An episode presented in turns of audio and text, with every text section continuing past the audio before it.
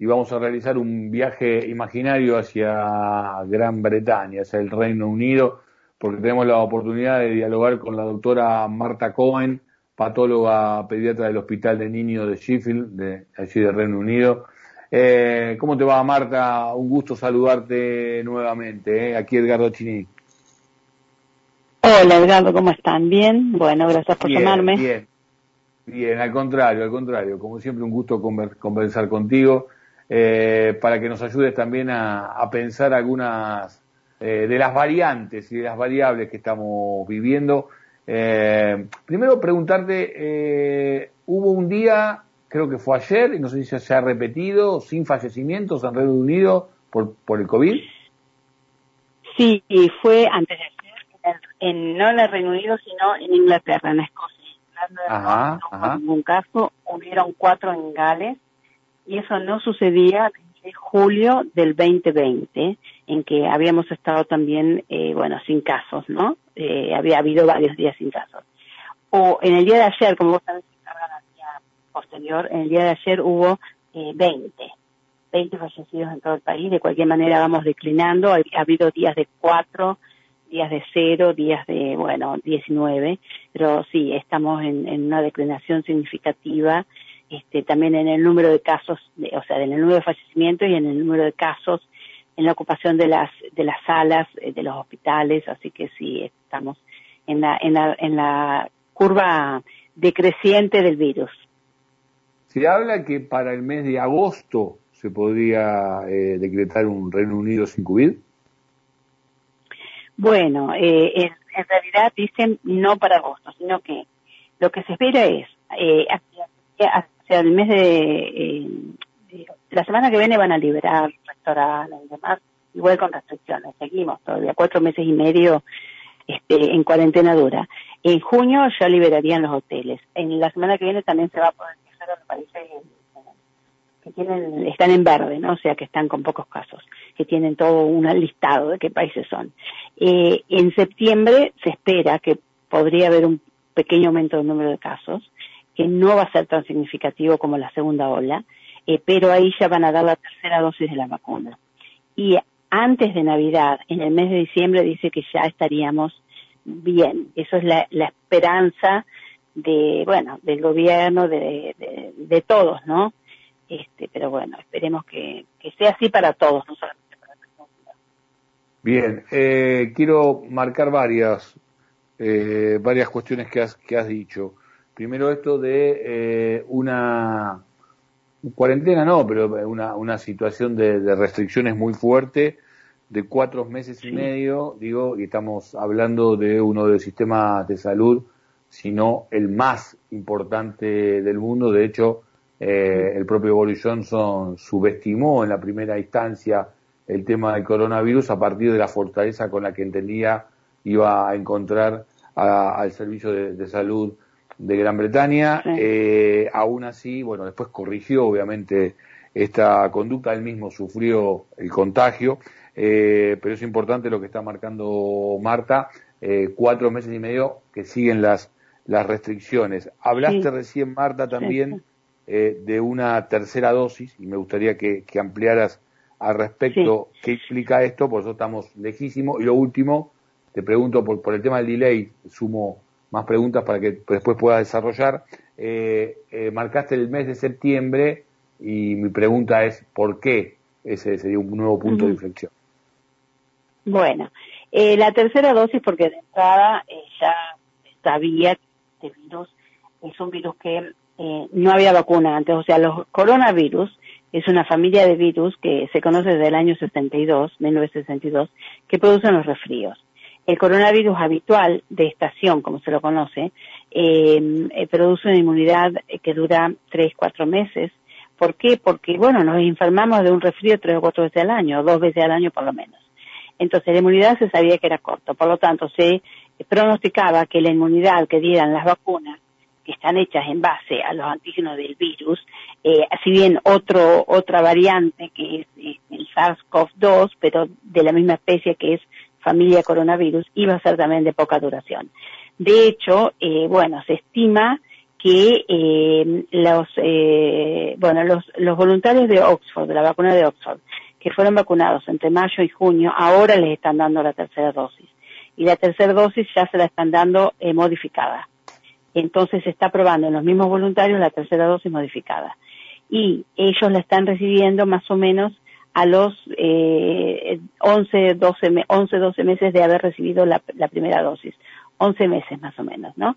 Entonces, eh, sabemos que va a, empezar, o sea, ya dijo el gobierno que se va a ofrecer la vacuna, eh, una tercera dosis a los mayores de, comenzando con los mayores de 50 en septiembre, porque septiembre es el, marzo de Argentina, ¿no es cierto? El abril de Argentina, es decir, que cuando comienza el otoño, cuando comienzan las eh, infecciones virales y cuando acá comenzó la segunda ola, comenzó la segunda ola este, en, el, en el mes de eh, septiembre, precisamente porque la gente se había ido de vacaciones entre julio, julio y agosto, había habido una nueva variante en, cerca de Barcelona y esa variante se empezó a diseminar por Europa con el turismo. Eh, no había test, no había cuidados de la gente cuando llegaba y no había vacunas. Entonces, ese, ese, ese, ese verano europeo hizo que surgiera esta nueva variante que comenzó la segunda ola entonces, para prevenir esto, que ya hay un modelo matemático hecho por el, Instituto de Higiene y Medicina Tropical de Londres, que se espera una tercera dosis de ola, pero en más baja. Entonces, bueno, es el momento ideal para dar la vacuna, que sabemos que luego habrá que repetirla, no sé, cada 10 meses, cada 11 meses, claro, por lo que y, bueno, y modificando a que haya nuevas variantes. Sí. Claro, por lo que vos estás diciendo, Marta, digo, eh, estamos hablando de cada seis meses un refuerzo de, dosis. En el caso de Gran Bretaña estamos hablando de, Oxford, este, también la desarrollada por el laboratorio de AstraZeneca. Hubo una situación eh, en el caso de, Moderna eh, que están en vías de, de solución. Y también se venían aplicando algunas dosis de Pfizer. Te pregunto esto porque se aplica a las distintas vacunas lo que vos estás contando. Sí, y contame cuánto de, de, esto se podés trasladar, porque obviamente tenés contacto directo este, con, con, nuestro país, a lo que está sucediendo eh, en la Argentina, ¿no? Eh, digo, lo que está sucediendo en la Argentina, en lo que, lo que está sucediendo en la Argentina, en lo que tiene que ver con, con eh, la forma en que nosotros estamos en el plan de, de vacunación. Bueno, idealmente este país, el Reino Unido o, otros países, España también está bastante cercana este, de, llegar a la vacunación de dos tercios de la población. Eh, eh, es porque hicieron, como yo menciono en mis redes, que me gustaría repetirla para tus oyentes, en el Instagram es el arroba de Marta Cohen, y siempre hablo de tres pilares. Y eso fue lo que pasó acá. Acá se hicieron muchas vacunas, muchos testeos y hubo una cuarentena estricta eh, con mucho distanciamiento social, ¿no es cierto? Mucha responsabilidad individual y mucha aceptación social de la gente de hacerlo. ¿Qué pasa en, Argentina o en otros países de Latinoamérica? Perú, por ejemplo, que están en una situación similar. Lamentablemente ha habido una gran inequidad en la distribución de vacunas. Obviamente los países con dinero compraron, invirtieron en vacunas por adelantado, es decir, el Reino Unido le dio a Oxford, le dio a Johnson, le dio a Moderna, le dio a Pfizer, obviamente para que invirtieran en, en, en, bueno, reclutar a los voluntarios, en hacer la vacuna, en llevar adelante el proyecto, etcétera, etcétera. Y cuando está la vacuna son los primeros en tenerla, ¿no es cierto? Porque eso, eso fue así, las compraron por adelantado invirtiendo. Eh, cuando están las vacunas, eh, se han vacunado más de 700 millones en el mundo. Esto es dos tercios del mundo desarrollado, pero, eh, no, perdón, un tercio del mundo desarrollado, pero eh, 0.2% de los países en vías de desarrollo.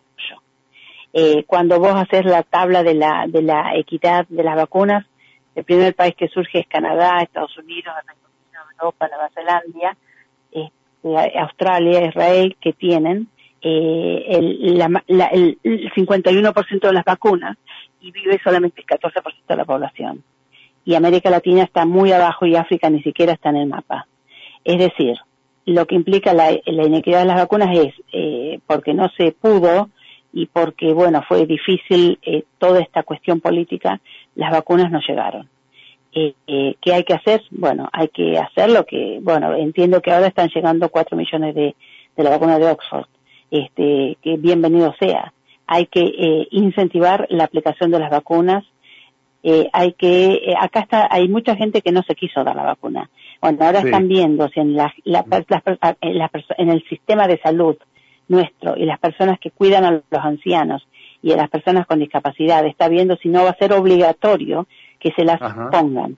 Eh, es decir, que, bueno, si vos no queréis dártela, bueno, no trabajás, eh, atendiendo, cuidando ancianos, por ejemplo. O sea, está, te digo, hasta ese punto están llegando, porque es importante que todo, todo el mundo se, se vacune, claro. Eh, o sea que las vacunas tienen que llegar a los países en vías de desarrollo. Eh, las vacunas, eh, de, no, o sea, yo sé que todos los del G7 dijeron, vamos a darle las vacunas este, cuando nos terminemos, les vamos a dar lo que nos quedan. No, eso no es que darle lo que nos quedan, es dárselas ahora. Porque lo que pasó en India o lo que pasó en Brasil o lo que pasó en Perú con cada uno con su nueva variante pasa porque no hay vacunas suficientes. Entonces, si vos tenés una eh, población mal vacunada. No, quiero, quiero, quiero aprovecharte también para ir sobre los minutos que nos quedan para ir sobre el virus. Eh, porque como esto es, eh, eh, empezó, empezó antes, obviamente en Europa, en Gran Bretaña y demás, y obviamente tiene muchas más posibilidades de desarrollo en lo que tiene que ver con la, con la investigación. Me gustaría saber qué datos tienen en lo que respecta a las secuelas de aquellos que, que, que, han, que se han contagiado. Me gustaría saber cuánto se sabe de la, de la inmunidad que genera este, el hecho de haber pasado por por el COVID. Eh, me gustaría saber cuánto se sabe de las consecuencias, eh, en el caso etario también, para los más chicos, para, para, los, mm. para los más grandes, eh, y en todo caso, si cuando ha sido contagiado, en cuánto tiempo después es conveniente, si tenés la oportunidad de darte la vacuna, o si una cuestión influye sobre la otra, ¿no? El hecho de estar contagiado y el hecho de, de vacunarte. Bueno, eh, con respecto a la inmunidad de la, de la inmunidad de la infección, puede durar tampoco como tres meses o puede durar seis meses. Es de corta duración. Por eso las vacunas por virus inactivados como Sinopharm tienen, son eficaces pero de corta duración. Porque tiene el virus. Entonces el virus inactivado eh, produce tres a cinco meses de inmunidad y eso es lo que va a pasar. Va a haber que dar la, la dosis de Sinopharm antes que las demás. Eh, con respecto a los, eh, la segunda pregunta, eh, a, las consecuencias, un 30% de las personas que tuvieron COVID, muchas de ellas de forma leve, incluyendo niños, jóvenes, adultos, quedan con secuelas. Las secuelas pueden ser neurológicas, pueden ser cansancio, pueden ser dolor muscular, puede ser pérdida del olfato por largo tiempo. En este momento hay 260.000 personas, eh, pacientes, en el Reino Unido recuperados del COVID, pero que siguen sin, olfato, que, eh, eh, que, le están haciendo recuperación, rehabilitación para recuperar el sentido del olfato. puede ser que la persona quede con arritmias, puede ser que quede con una insuficiencia cardíaca, puede ser que quede con tos crónica, con lesión pulmonar, insuficiencia respiratoria, que le falte el aire, este, y, y además de todo eso son las complicaciones mentales.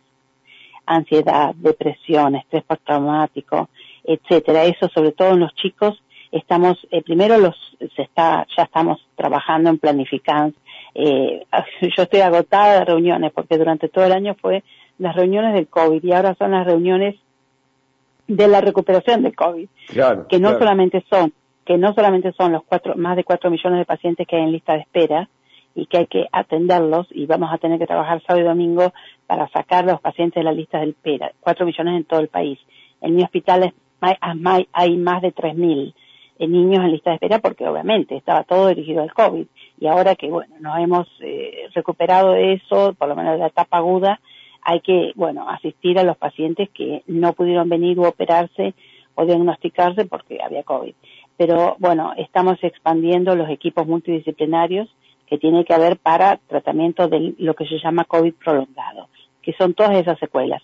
y tienen que ser eh, multidisciplinarios porque hay que em, eh, enfocar a un paciente desde varios aspectos que pueda quedar afectado. Eh, y la otra cosa es también expandir los, estamos expandiendo los servicios de, atención de salud mental, porque sobre todo en los chicos, al haber estado con el confinamiento, les va a generar muchas tendencias depresivas, ansiosas, etcétera. Hemos visto un gran número de, un aumento del número de suicidios en la gente joven. Este, así que, bueno, en, eh, hay, muchos aspectos que, mirar eh, luego de que quede la pandemia. Bueno, eso sin contar todo la, deuda de los países este, por, bueno, por las economías eh, desmembradas, la cantidad de negocios que han cerrado, de, de negocios de estos shoppings, o sea, casas que hacía 150 años que estaban en Inglaterra, que existían hacía 150 años y que han cerrado y bueno, la, la desocupación que va a quedar, esto se, se estima que va a ser una depresión similar a la, posterior a la Segunda Guerra Mundial. Marta, eh, repetí por favor tu dirección de, de Instagram para, para seguirte, porque la producción lo, lo hacemos y la verdad que este, siempre nos desasnás con nueva información. Bueno, gracias. Se llama arroba DR Marta Cohen, Marta sin H, Marta Cohen, DR Marta Cohen que quiere decir doctor Marta Cohen, porque en inglés es doctor. Este, bueno, gracias. Gracias Marta, muy amable eh, por esta comunicación que siga muy bien y haberte dado un tiempo para conversar con nosotros, eh, que termine muy bien el día. Bueno, bueno. Muchas gracias. La noche es casi la medianoche acá. Ah, muy bien, muy bien, muy bien. ¿Qué hora es allá? ¿Qué hora es allá en estos momentos? Eh, hoy, ¿qué hora es acá? Este, espera que me fijo en el reloj. Son exactamente las eh, 22 y 51, las 11 de la noche. Te deseamos una, una feliz noche, gracias por atendernos. Eh, bueno, gracias. gracias. La doctora Marta Cohen, pediatra del Hospital de Niños, pasó por aquí por estado de alerta por Radio Cooperativa